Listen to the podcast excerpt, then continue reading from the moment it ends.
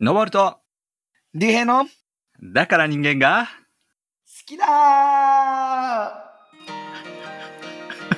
おはようございます。おはようございますはい、本当におはようございますですね。そうですね、今起きた。はい。声がだからね、一段と、一段とハスキーあーちょっとコンディ。ションが悪いですかうん。そうそうあのね今日はあの、はいチャーチがありまして、ね録をねうん。日曜日にやってるんですけれども、うん。あの場所がね今東京ライフハウス東京という協会は神保町でやることが多くて、うん。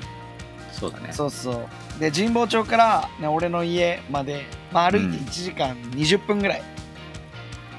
なんですよ、はいはいなのでね。まあちょっとうん。うん、歩いて帰れるじゃんと思って。で今日はまさに天気も良くてね、うんあのなんていうの暑すぎず風もあったからあちょっとじゃあ歩いて帰ろうと思って歩いてはいはいはい。帰って、うん。でちょっと疲れてうん。スマホを見てたらおーそのまま寝てましたおうたして。はいはいはい。寝しちゃってましたそそうで起きてあのー LINE を見たらう。はい。のぼるさんからうん。「やる？収録する? そういうね。」あごめん今起きたって言ってね。そうそうそう。いやーでもうん。あのーこうあったかくなってきてまあ暑すぎるそうだね、暑すかもしぎるぐらいれないけどだね。ううん。ん、うん。突然ね。だけれどもこう運動とかってやっぱりいいなって思うわけですよ。うん、まさになんか一昨年とか去年なんかはやっぱコロナの関係でね、運動したくてもなかなか満足にできなかったりとか。はいはいはい。ねあったと思うんですけれどものぼるさん実際にどうです？運動とか、はいはい。あのゴルフとかさ、ね今、趣味で好きでやってるけれども、うん、運動ですか？そ運動はね、まあ、あのーそうだね、走ったりっていうのを、まあ、う、ちょっとやってたけど、まあ、先週もねう、ん。ちょっと話したけど、あの、ちょっとぼあの尾てい骨に、あの骨があの折れてしまったっていうところがあって、うん、はいはいはい。まあちょっとまあこの2週間今ね2週間3週間目に入ったのでちょっとだいぶね、うん。落ち着いてあの歩くのもねあのうん。普段のペースと同じぐらいのペースで歩けるのかなっていう感じなので、うん。あーまあでもこのこれを理由にねなんかスポーツやらなくなっちゃうとあれなので、まあ、できれば動かしたいなというふうに思うんだけどもうん。竜兵はどいや俺もねやっぱりほら、夏が来るのでうそうだよね。今年は結構いろんな、いろんなところ行けるって考えるとね、うん。こうなんか海に行ったりとか川に行ったりということでねあの、うん。ちょっと体をこう露出する機会が多くなる可能性があるんではいはいはい、まだわからないですけれども。うん。はそうそう。なのでねっていうことを考えると、こういちょっと運動してちょっとだけでも絞らないとさ、うん確かに。やっぱりこうなんて言うんだろうねだらしないなっていうのをすごい感じたんで。いやー体がねそれ正直だから。そうそうそうそうそう。だから、うんまあ、天気がいい日は、まあ、歩いて帰ったりとか。はいはいはいしてもいいかなって。でも実際にあの、うんこの前ねあの平日仕事作業が仕事でありましてこう作業着普段はスーツを着るんですけどうん。作業着の日ももちろんあるんですよ。ああそうなんね。自分はね営業だけどもその、販売した商品を納品する時とかは作業着を着るんで。そっかそっかそっか。そういう時とかは結構、うんなんていうの？えっと作業着だし汗もうん。どうせかくし、歩いて帰ろうみたいな感じで、はいはいはい。そう家から職場も歩いて同じぐらいの距離で1時間ちょっとぐらい、うん。すごいね心地よくて。夜は風がねまだ吹いてたんで、確かにね。確かにねそうそう。夜になるとなんてことをねうん。こう考えながらですけれどもこれがね、はいはいはい。ちょうど放送される頃あの父の日が近いんですよね、ああそうだね。もそう盛り上がっていきたいですね。まさにのぼるさんはねお父さんなんで、はい。えどうですか？理想のうん。お父さんのうん。こうイメージとかってある、理想のお父さんの理理想のお父さんもちろんなんていうの、はいはいはい。体的な意味の健康もそうだけどはいはいはい。心とかもさなんか気をつけることとかってなんかありますか？うん。まあなんかそうだね。僕の理理想はやっぱり子供に対して約束したものをちゃんと果たすお父さんでありたいっていうのは確かにあります。かっこいいわ。だからコミットなんていうのかな。メントね。そう。やっぱりなんか小さなことでもなんかこう、例えばさあのー来週どこどこ行こうよっていうようなね話をしたら、うんうんうん。ちゃんとそれを実行する大人になりたいじゃん。ああなるほど。やっぱり仕事とかいろんなもので忙しくなっちゃってちょっとねあのその予定がこうとちゃんとできなかったっていうことじゃなくて、はいはい。ちゃんとね約束を守る。でそれをやることによって子供もなんかこう別に約束守りなさいよっていうふうに教えるわけじゃないけども、うん。常にお父さん約束守ってくれてる。じゃあ自分もそういうふうになりたいっていうような感じにねなってくれると嬉しいでしょ？うん。いいね。うん。確かに。そう。そっかそっか。大事だねそれね。大事だと思う。あうんだから子供とキャッチボールしようとかさ決めーたらやる。うん うん。いいね。いやでもうん。うんそれってまあ当たり前かもしれないけど。当たり前なんだけどね実はね。ね。うん。だけどなんか今逆にさほら俺はもちろんだけどさまだ結婚もしてないし子供もいないし。うん。でも言われたことに責任を持つっていうのはそうそうそう。大事だね。当たり大前だけど。よね。うん。うん。そうなんか日本人っぽくさなんかこういい感じでさ友達同士でもさ今度なんか会おうよとか今度なんかなんかしようよっていうやついうやつって言っても絶対集まんないことの方が多かったりするじゃんまあまあ確かに。まあ社交辞令的なね部分もあったりしてうさんうん。形式でね。うん。まあそれはそれでいいのかもしれないそうそういいかもしれないけど、うん。うん、まあお互いが分かってればね。ただでもなんかそういった意味で、あの何かこうスケジュールを立てるんだったらそれをちゃんとやるっていうことって、なるほど。うん、大切なんじゃないかなと思います。確かに。まあもちろん。友達に対してだったら、まあ、形式上で言うこともねもちろんあるんでそれはいいとして、でもやっぱ子供には向き合ってしっかりとやるっていうのは大事ななんかそのあのなんて例えばさ再来週じゃあディズニーランド行くかってなった時にはいはいはい。なんか仕事が忙しいのが舞い込んできてしまった時にああるかもね、そういうね。どういう態度でいるかとかうん。それに対してどう取り組むかっていうのはうん。すごいこう試される場面かもしれないね。そうだよね。まあこれ別に子供とだけじゃないよ。やっぱりいろんなね、人の人間関係の中で約束守るっていうのは信頼につながるのでね。まあもちろんやっぱりお父さんと子供との間の信頼関係が保たれるっていうのはやっぱりベストな関係であると思うからさ。なるほどあ確かに今これを聞いてるね多分パパたちも ちょっとだけドキッとした人もいるかもしれあ。ないい、ね、やいやいやいや、僕もね、完璧ではないけど、でもそういう風になりたいなっていうあ風に常々思ってます。そうだね。まあもちろんさ、うん。その心的な意味では、ね、そういう心すごい大事だね、うん。そうだね。でもその子供たちがさじゃあサッカーやりたいって言った時にはいはいはい。実際に時間を取ってサッカーをしたとしてうん。そこでやっぱり運動能力とかも試されるわけですね。まあそうだね。ち本当に小さい時はねそんなに運動力能力も何もかもあんまり関係ないけど、うんうんうん。やっぱり彼らの方がちょっとでなんていうのかなできるようになった時に、そうね、お父さんダサいっていうふうに思われるのがさ嫌じゃん、うん確かに。嫌だねそれは、うん。うん。僕どっちかっつったら野球で育ってるから、まあうんうん。うん足を使うスポーツよりでも、まあ、腕を使ったりとか投げたりする方が得意なんでね。うんうん。でまあ2人の子供はサッカーが大好きなのでそういった意味でサッカーやろうって来るんだけどね、うん。うん、うまくないのよ俺 そっかそっかそっか。野球の方が得意だしね。野球の方が得意だから。そうそうそう。なるほど。そうまあ、それでも体力はねこう常に衰えないようにしたいっていう思いがあると、らそういやーいいでですね。うん。これをこう聞いてるねパパたち。本当運動ももちろん大事なのでうん、心的な部分もそうだけども、うん、ぜひその一緒に運動できるような常に準備ねしていくのはいいかもしれないね、そうですねうん。はい。間違いない。まああのお父さんだけじゃなくてもねあの、お母さんまたはねなんか自分には子供がいないっていう人でも、うん、ね、父の日なのでねこうテキストを送って LINE をしてみて、うん、こう久しぶりにこうご飯を食べに行くだけでもすごい嬉しいと思うし、はい。はい。はい。そういう時間を取ってほしいですね、そうですね。まあいい時間を少し欲しいな、そういうふうに思います、うん。いいですね。はいはい。じゃあですね、あの、今日は入っていきたいんだけども、前回多分ね、はいはい何やるっていうのをちょっと言ったような記記憶があるんだけども、うん。なんか武士の始まりっていうね、はい話をし,、はいはいしていこうと。まあちょうど流れ的にはあのー先週は平安時代やよね。まあなんかその文化、日本の文化とかそういった話をしながらうん。話していって、そう平安時代まだ続いてるんだけども、うん。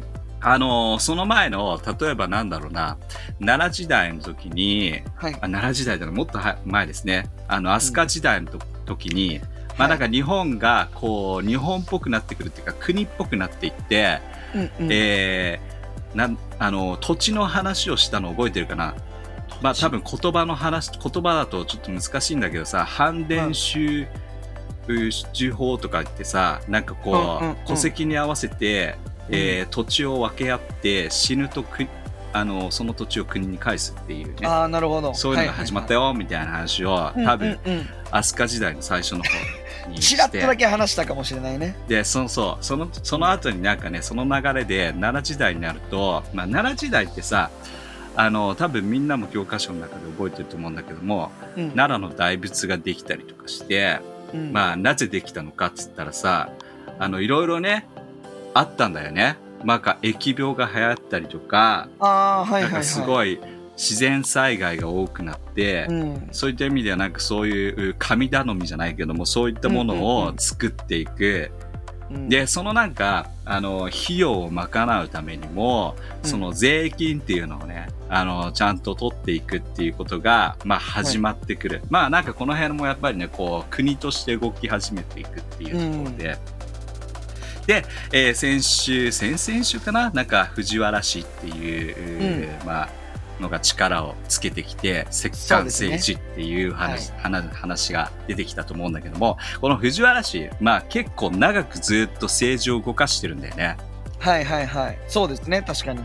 約50年ぐらい動かしてるんですよ、うん。でそのお藤原氏がこのね、あの政治を動かしてる時にさっき話したね、土地をねこう人々に所有地を与えてそして農業をしてもらう、そしてそれを、お収穫をまあ税金というような形で納めてもらうっていうことが始まってくるんだけおども、お米を納めるんですよね。そうそうだね、でその中でいろいろね各地でその管理する人たちとかそういう場所っていうのが出来上がっていって、うん。でまあリッチになる人はリッチになっていくのよ。まあそうだよね。ね。もちろん。でうん。そう農民の人たちは一生懸命畑仕事をするんだけどもうん。まあ結構こうまあ貧乏と言ったらいいのかな。まあ本当にまああのそんなに、えーお金を持つ蓄えるような感じではないんだけども、うん。でさっき言ったこういうふうにまあ土地がねみんなに与えられてみんながこう,、こう農家をしていく。うんその中で、この自分の土地を守ろうとする、うん。まあ、ガードマンだよね。ガードマンが必要だと、ね、ん。自分の土地はここだと。そしてここからね。ねちゃんと誰かが盗みを働くようなことをしないようにとうん。ガードマンつけようと。うんいうような形で、まあ、農民の人たちをこうねガードマンにしたっていうのが初め、まあそああなるの武士の初めっていうような感じ、うん。うん。ね要はガードマン。今で言ったらセコム。確かにそうだよね。とかね。まあ畑が荒らされたりした場合のためにそう。あのまあ守ったりとかまたは注意をしたりとかするような人のことですそうねですねアルソックだっけ？まあうんどちらでもいいんですけども、まあ、そういった仕事っていうのは与えられて、えーその人の土地を守っていくっていうふうにして、うん。えーいったのが武士の始まりっていうような感じですね。なガードマンですね。今の世の中でもアルソックはいわば侍だ。ああ侍というか武士。武士ですね。そうですね。そうそうですね。いろんな自分たちの 所有物を守るという部分では確かにその始めですね。武士ですね。武士ですね、うん。彼らは、はい、でその武士っていうのがどんどんどんどんこうねあの普通普通の仕事っていうか仕事になっていってうんうんうん。でその後こうまあ多分みんなも平清盛とかね、はいはいはい、えーまあ源義朝っていう、うん。まあこの二大二大勢力二大の武士団の武士の集まりっていうのができ始めるわけです。うん。うん、まあ、武士がいろんな各地でできて、ね。うん。そしてその武士の集まりが各地で、まあ、できる。その2つの大きな勢力の有名なところがあ平清盛っていう、はい。いうところの武士団と、お源義朝っていうね。よまあこれあと頼朝？頼朝ですか？よ義朝義朝じゃなかったっけ？そうだよね。頼朝じゃなかったっけ？それはあ 後で出てくる。そうなんです弟ねあ弟じゃないと子供でしょ？源源頼朝はその子供ですよ。でこれ話がそう合ってるよね。はい多分合ってると思いますよ。申し訳ないです。義朝ですかね、はい。うん。そう。で、えーまあそのね2つが最後まあ後でね戦うっていうことが始まるんだけども、はいはいはい。まずその前にねこの武士という2つのこの、まあ、武士団っていう2つの大きな勢力っていうのができ始めて、でこの時ねあのーまあこのさっき言ったように藤原氏がこうやってお金をね結構こう集めるようになってうん。えーすごく裕福な生活が始まってくるわけですよ。さっきも言ったようにはい。50年ぐらい、約50年とかね、ずっと上の方でやってると、うん。こう、なんつうのかな、あのーまあ、自分がしたいようにというような感じで、ちょっと政治が腐敗してくるっていう感じになってくるわけだよね。なるほど。権力ももちろん手に入ってるしお金もあるからこそなんか、うん。もうやりたいようにやり始めちゃうわけだ。そう。で、その前までっていうのはさ、天皇が政治を動かしていたっていうところがあるんだけども、代わりにその藤原氏っていうのが政治を動かしていって、彼らが権力を持っていくっていうことが始まるんだけども、そうなってくると、腐敗してくると、天皇がまた政治を動かしたい、戻すべきだっていう感じで、動きが始まってくるわけです。うんうんうん。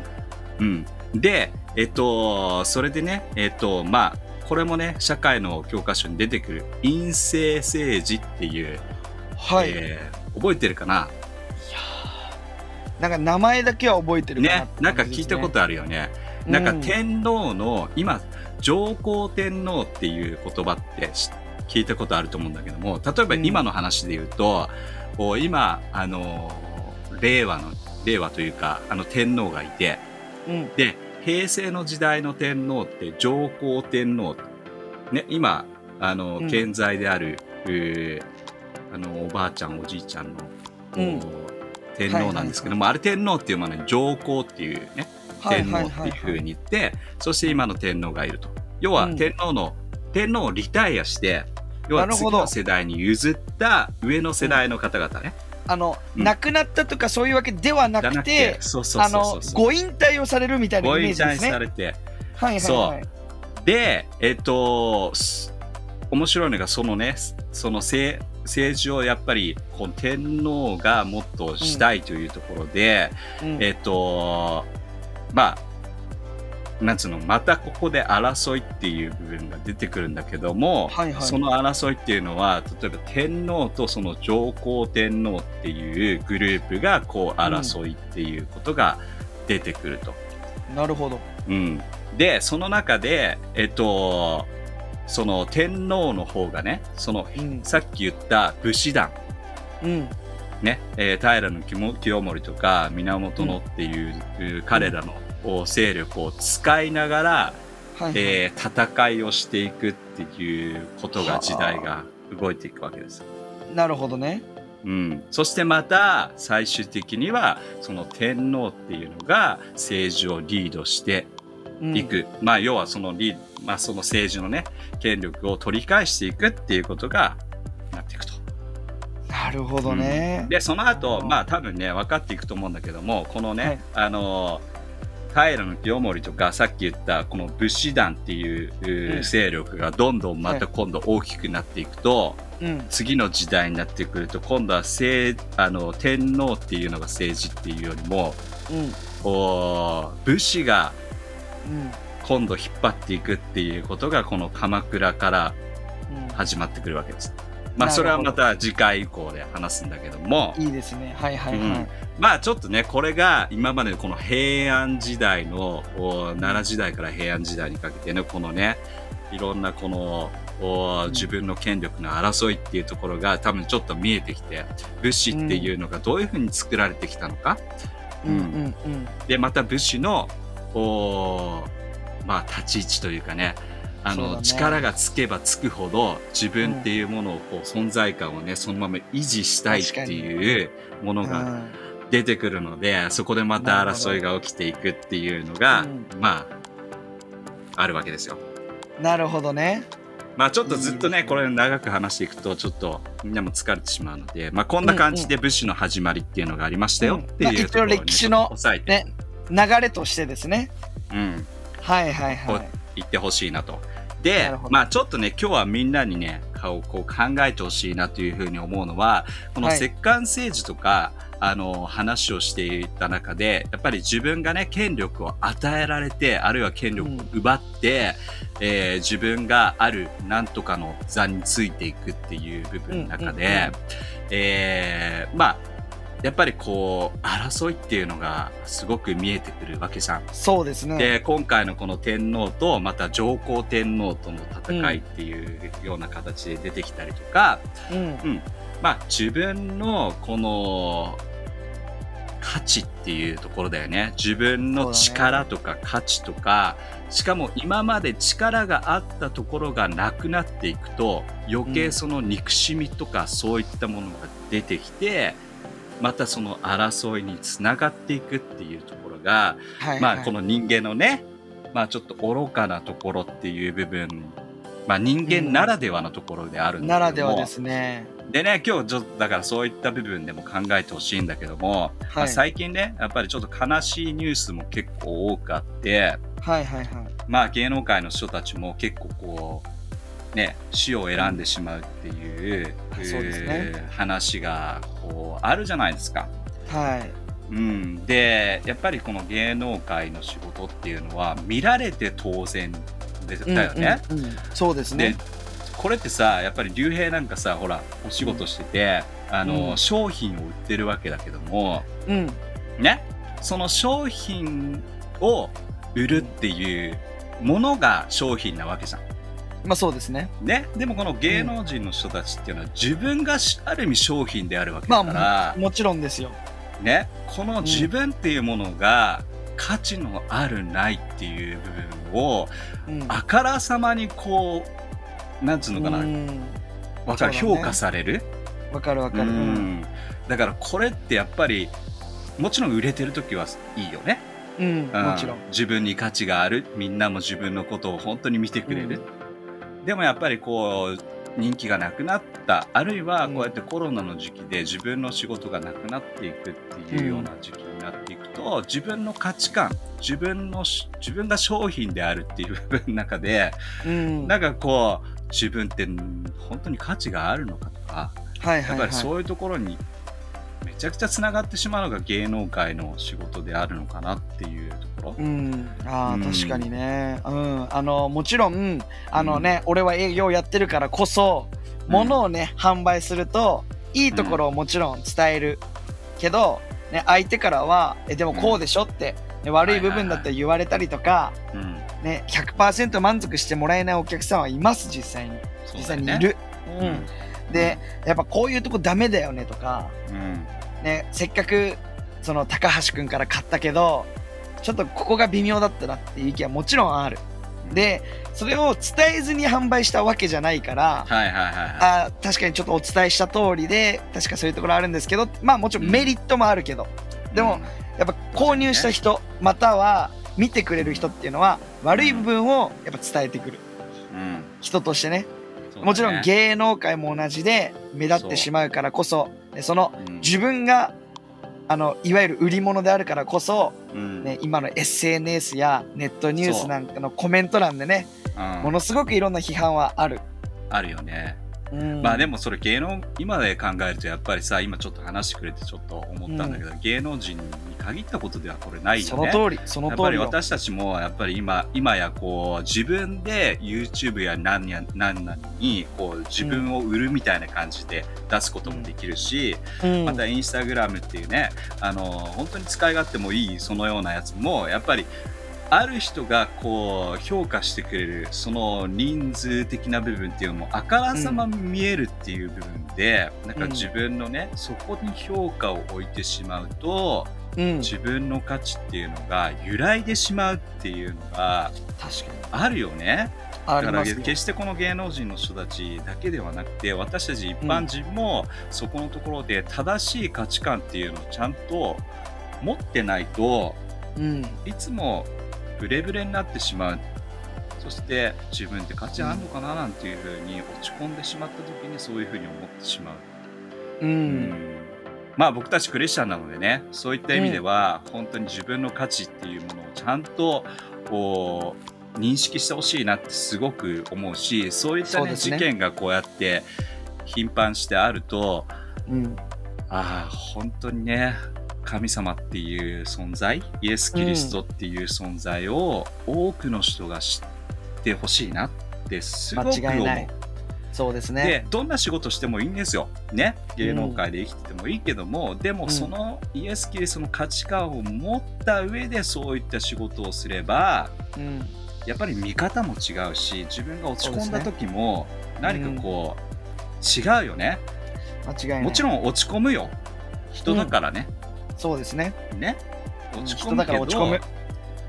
でも土台のところにそこがあるとうん。復活できるんだよね。そうなのよ。うん。うん。あの人として落ち込んだからって価値が下がるわけじゃないのよ。うん。何か批判されたとしてあそうなんだって苦しいなんか心がちょっとズキンとしたとしてもうん、だからって別に自分の価値が下がってるわけじゃない、ないよね。ね。そう。だからこの世の中はねそのいろんな部分で私たちの価値をこう評価をつけるけどもうんうん。でも本当にね聖書にあるような言葉とかイエス・キリストが私たちにとってどういうふうに言ってるのか、まあ、本当の人間の根本的なというか本当にねなんつうのかなこう土台の部分で神様、うんイエス・キリストっていうのは私たちの価値を示してくれるからはいはい。うんまあね今日こうやってちょっとお聞いてくれてる人の中で、えーねぜひそこに価値を見出してほしいなすごい思います。そうですね、うん。そうそうそう、うん。それがあればどんな仕事をやっててももちろん失敗はあるし、うん。難しい状況を通るけどもうん。さっき言ったようにまたやりやり直すっていうつながるしうん。自分の価値ってそこじゃないんだっていうところももう一度見直すこともできると思うんだよね。そうですね。うん。ぜひその神様の力っていうのを体験してほしいなってすごく思います。ね。うん。なんか決して過去が失敗なわけじゃないんだけれどもうん。なんかまあちょっとだけねあのさっきのその武士の始まりから絡めるようとするとやっぱりこの権力をねあ、のじゃあ俺が握りたい俺がこの世をコントロールしたいって上に行きたい行きたいと思うがゆえにうん。なんかすごいこう争いが起きたりとかうん。なんかこうなんていうのうん。結局だって自分がさあのその権力を持ったとしてもうん。結局はそれが一生続くことはないわけで、ないですね。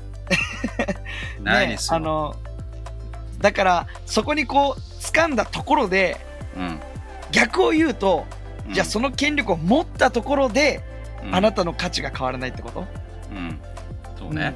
うん。だからいいまあ、パッとそのそこの瞬間だけ見るとあブッシュってものすごく権力を持ってあなんかその人自身の価値が上がったんだって思うけどうん。聖書で言ってるのはそうじゃないんだよね。うんそうだね。そこのアイデンティティをぜひゲットしてほしい。そう。だからアイデンテだからってもちろんなんか権力を目指さない無欲が素晴らしいって言ってるわけではなくて、あーそうでもないね。うん。そうそうそう。そう。ではないんだけれどもあなたが仮にその、うん。じゃあ行きたいポジションにもう死に物狂いで他の人を蹴落としてうん。行ったとしてもうん。あなたの価値は変わらない。そう。だね。ね、でうまくそのいろんな人を蹴落としてそのポジション欲しい。でもできなかった。あーじゃあ私は何の価値もない。俺は何の価値もないって思ったとしたら大丈夫。それでもあなたの価値は変わらない。うん。神様の目から見てすごい尊い存在で、ね。あなたはあなたしかいないっていうこと、うん。その通り、うん。その通りですよ。ですね。ですね。なんか本当にだからねあのーまあ今までずっとね何度も言ってるかもしれないしあのーうん。この歴史のねんなんつうのかな歴史の中で名を刻んでるというかそういう人たちいっぱいいるけども、はい。彼らも本当に自分が有名になりたいんだっていうような感じで動いてる人ってあのーうんよろしくないですよね。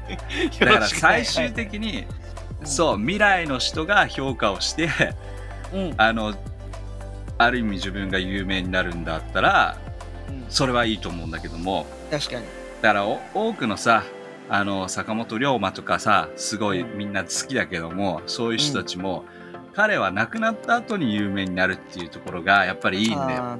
その当時に有名になるっていう風な感じだともうやっぱり自分は有名でこうみんなに好かれていてあもっともっと有名になりたいななんていう風に誘惑に駆られるけどそうですね。でもその当時はただただみんなのために生きる。ただただ日本を良くするために生きようっていう、うん。一心で生きたがために未来のね人たちがそれを見た時にあこの人は素晴らしい人だっていう風な感じで歴史にこ。う名を刻むっていうような形にうちらも生きていくことができたらいいよね。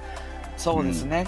ううんん。いやそうなんですよ。間違いない。過去の歴史から、うん歴史のワンポイントを切り取って、えーうん自分たちの人生に当てはめていくっていうのがこのラジオの目的なのそうでですね。うんねもちろんなんなんかかうん、ネガティブなところもね切り取って、逆にこうならないように気をつけようっていうのがそうね。結構ありますね最近は。あるね。まあでもなんかこう生きるヒントになってくれればいいのかなっていうふうに思います。うん。いいですね。うん。はということでじゃあ今日はこの辺でみんななんか考えてみて。い。考えてみてください。うん何その終わり方？考えてでみんな価値があるよ。みんな価値あるよって言いたい。そうですね。ねうん、本当ですね。その通り。